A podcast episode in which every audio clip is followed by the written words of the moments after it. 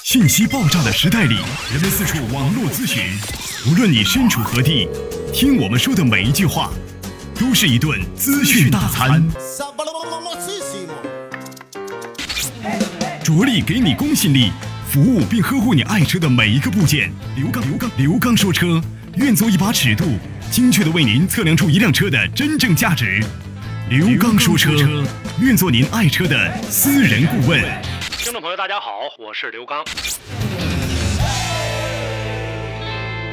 听众朋友，大家好，欢迎大家收听本期的刘刚说车。大家好，我是刘刚。那么在节目进行过程当中，欢迎大家就您养车、用车、选车、修车方方面面的话题，咱们在节目当中共同的进行探讨。那么在节目之外，大家可以通过呢我们的互动方式，大家可以加入我的个人微信“汽车刘刚”的全拼，加为好友之后，您可以呢把您所遇到的一些问题提出来，在微信当中我会继续解决。建议大家发语音信息。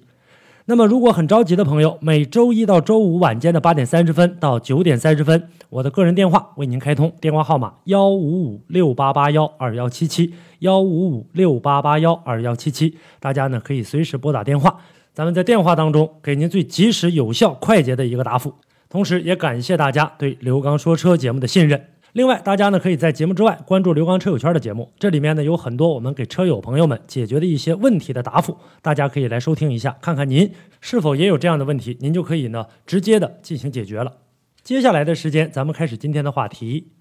我们平时啊在养车修车的过程当中，会跟 4S 店打很多的交道。现在来看，汽车市场可以说是相当的庞大。庞大的背后是我们经销商的这样的一个销售利益。现在来看呢，销售利益并不是很大了，而且现在的 4S 店已经濒临倒闭了。那这个时候，4S 店如何从中获取利益呢？我们大家都知道，维修保养，还有汽车的加装。维修保养过程当中，现在大家都知道，4S 店的价格相对来说是比较贵的。那这样一来的话，我们就能看得出来，汽车的后市场还是有很大一块利润的。那么，究竟来如何获得这份利润？我们呢，平时在保养的时候，或者说在维修的时候，应该注意哪些方面？原来呢，在节目当中跟大家已经唠过了，就关于呢汽车保养过程当中过度的频繁保养，这里面呢更多的是为了赚取利益。那么我们今天跟大家呢再详细的来说说，跟大家呢来聊这样一个话题，就是维修工单。我们大家呢到 4S 店，或者说到这个其他的修配厂，4S 店比较多一些，维修工单拿出来列的一项一项的，比较专业，看起来呢比较正规。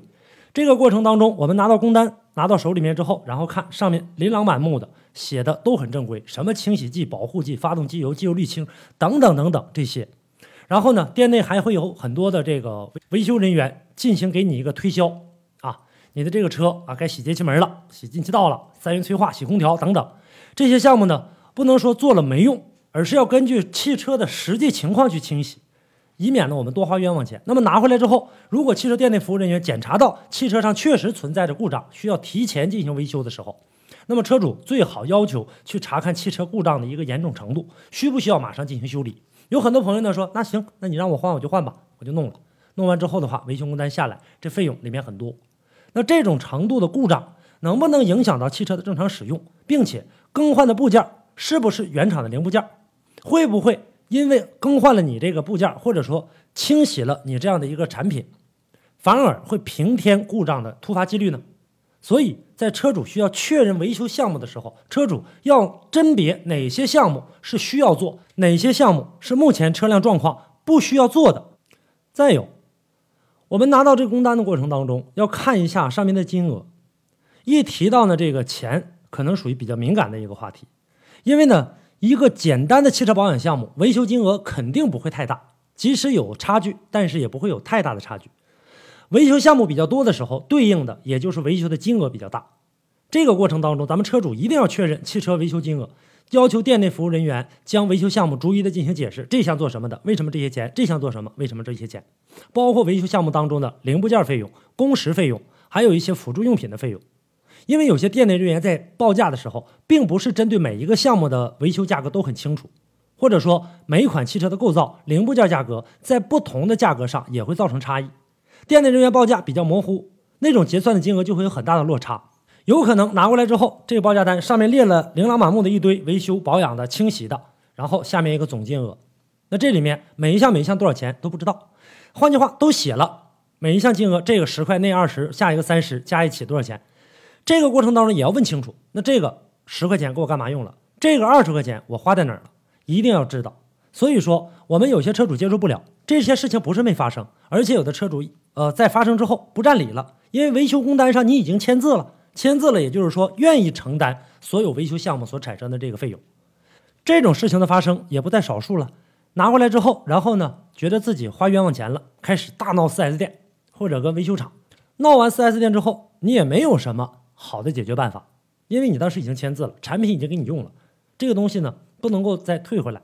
有一些部件可以拆下来，然后再接着用，这还是得说是能碰到讲理的 4S 店。当然了，大部分的车主都是知书达理的人，最后可能给个优惠折扣，也就认了，不了了之。行啊。呃，明明要一千，然后呢讲了半天理，最后行啊，你给我八百得了，最后不了了之了。这个时候，这八百块钱当中，你也花了很多冤枉钱。还有一个情况，我们车主去修车了，修车的过程当中说认为啊，4S 店或者这个修配厂，呃，都是比较熟悉了啊，车里面有一些贵重的物品放里面扔着吧，然后呢，他也不能动。这企业啊，当然是不会对车内的物品有什么想法，人就不一样了。这个企业不会有想法，不代表企业里的人不会有想法，而且每个人心里想的也都不一样。店内的甭管是售后经理，或者说修配厂的这个修配厂经理，他不会去有这种想法的，因为他要保住这个店儿，这是最基本的一种职业操守。那么其他人呢？换句话说，我们雇来的人、聘来的人，会不会来砸自己的招牌？而且车间内的人员很复杂，有其他车的车主，还有雇佣的人员。还有一些修车的师傅在修车过程当中没有照顾到的，这都有可能造成你一个财物的丢失。还有一台车修理完毕之后，并不是只经过修车师傅的手，还需要验车呀，有的洗车甚至交车正规的。其中呢，有一点要是出现纰漏了，给车主就带来损失了。所以在你把车扔在维修厂或者 4S 店的时候，你在离开车之前，把你车内的贵重物品一定要保存好，保证我们的财产安全。这种情况不是没发生过。我在做直播节目的环节当中，有人曾经投诉过，就因为这个 4S 店啊丢了一部手机，然后呢双方争执不下，然后调监控，调监控之后发现那是个死角，所以说出现了这样情况，究竟该谁来负责？最后也是不了了之的。后来据听说，4S 店好像给了一点小的折扣，也就这样的一个补偿了，因为 4S 店觉得自己也很委屈。通俗的语言。如果您在养车、用车、选车、修车等方面遇到了哪些困惑，欢迎大家跟我进行沟通交流。独特的视角。互动的方式：微信号码“汽车刘刚”的全部拼音。讲车修车十二年，国家二手车高级资格评估师，专业汽车节目主持人刘刚带您走进汽车的世界，通过您的描述，现场为您诊断您爱车的故障所在。刘刚说车。开启您全新的汽车生活。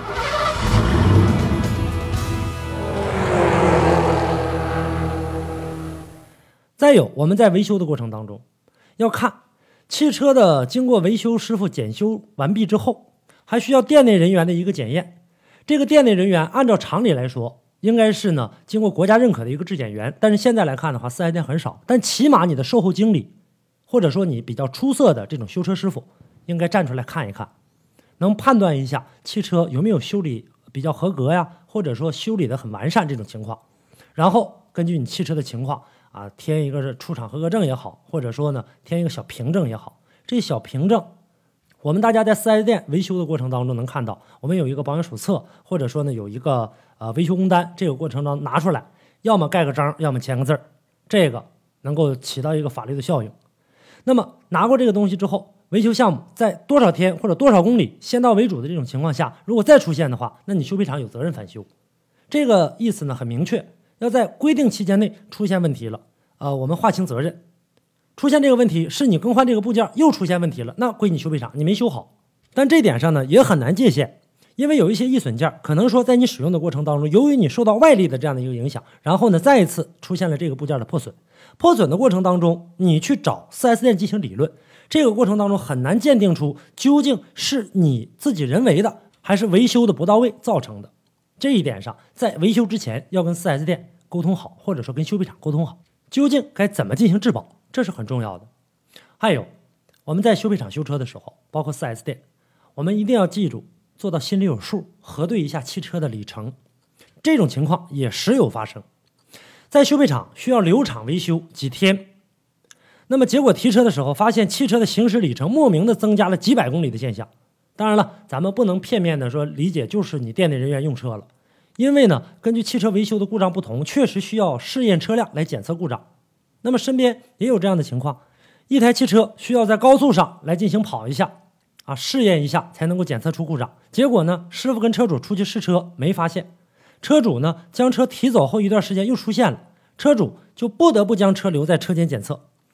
这类的偶发故障需要长时间、长距离的试车。但是前提条件是你要跟车主说明，车主也表示同意你试车，你可以开。而且之前我们听说的这些汽车只是留厂做保养项目，然后就平添了几百公里，这中间就有问题了。正规四 S 店和修配厂在汽车需要长时间试验车辆，会跟车主沟通试车事宜，并要求车主跟着一同试车。而普通的保养，按照法规来讲，也是需要一些试车的环节。但是试车的里程一般不会超过二十公里，那么这些内容在汽车维修工单上都应该有所体现。所以车主在提车的时候要注意一下，你走的时候多少公里，回来已经维修完毕了，拿回来之后要看一下这车现在又跑了多少公里。很多的车主拿回来之后的话，啊，车修好了，大咧咧的也无所谓了，开车走了。在这个过程当中，你燃料的无形当中的浪费，还有你车辆的一些损失，咱们不是非常吝啬这点汽油钱。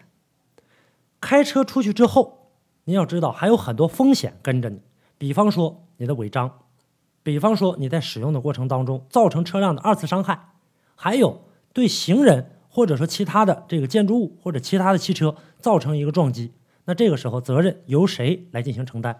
再说严重一点，如果有工作人员或者说维修人员开着你的车出去了，发生了一些刑事案件，那么车主虽然你在家躺着看电视呢。但是这个刑事案件也有你的责任，我们很难解释清楚。所以说这个过程当中，建议大家就是说你把车辆放在这儿的时候，一定要做到心中有数啊。我车辆几月几号正在修配厂，这个过程当中是否出现过违章，或者说这个过程当中车辆放在这儿的时候，除了我要维修或者保养的这个问题之外，还有没有产生其他新的问题？收听节目的还有很多 4S 店，还有呢我们的修配人员。那说到这些，可能无形当中给 4S 店或者修配厂。增加了一些压力。那么以后大伙放我这车的话，我还给不给大伙修，或者说我留不留这车过夜？咱们只要在碰到这个事情的过程当中，把责任划分清楚，然后呢签字确认，这就 OK 了，就没有问题。汽车确实需要过夜维修的，那我们可以把条款列得详细一些。除了你维修保养项目这些之外，那么其他故障再出现的话，这个我们是不会负责任的。而且在维修的过程当中，需要试验车的，我们大概多少公里？都给他写清楚，即使这些公里数不够，我们通知车主需要再次续加公里数，这就 OK 了，把责任已经划分开了。而且在这个过程当中，在试验车辆的时候，如果车辆出现了违章，也确实是我们维修工人在进行开车的过程当中造成了这个违章，我们进行负责。但是排除了这些因素，你再有违章再来闹我，再来找我，这个我绝对不能认，因为我们已经互相的签字，而且大家都已经认可上面的条款了。在维修的过程当中，如何来均衡我们车主和维修人员这样的一个合法权益？那么我们在条款上列清楚、详细一些。然后我们作为车主来讲，到修配厂去进行修车的时候，或者 4S 店，我们看清上面的条款，签字确认，这样就能保证我们自身的合法权益。说了这么多，总结一下吧，就是我们大家呢在维修保养车辆的过程当中，我们要看清维修工单上的一些呢详细内容。是不是有多余的维修项目，或者维修金额在你心目当中的出入很大？这个时候，只要我们咨询清楚，做到心中明白，就没有问题了。那么，一旦签字确认之后，你再去找 4S 店或者维修厂，在你这个清单上进行理论的话，那我觉得就没有必要了。所以，我们大家在汽车维修保养的过程当中，细心的观察和理性的对待，这样就不会再发生任何的纠纷。好。那感谢大家收听本期的刘刚说车，大家在节目之外可以继续的跟我进行互动。我的个人实时微信汽车刘刚的全拼，周一到周五每天晚间八点三十分到九点三十分，我的个人电话为您开通幺五五六八八幺二幺七七幺五五六八八幺二幺七七。同时，我们大家也可以关注一下刘刚车友圈节目，那里面有我们车友提出来的问题，我给予的一些答复，大家共同关注一下。好，本期的刘刚说车就是这些内容，下期节目我们再见。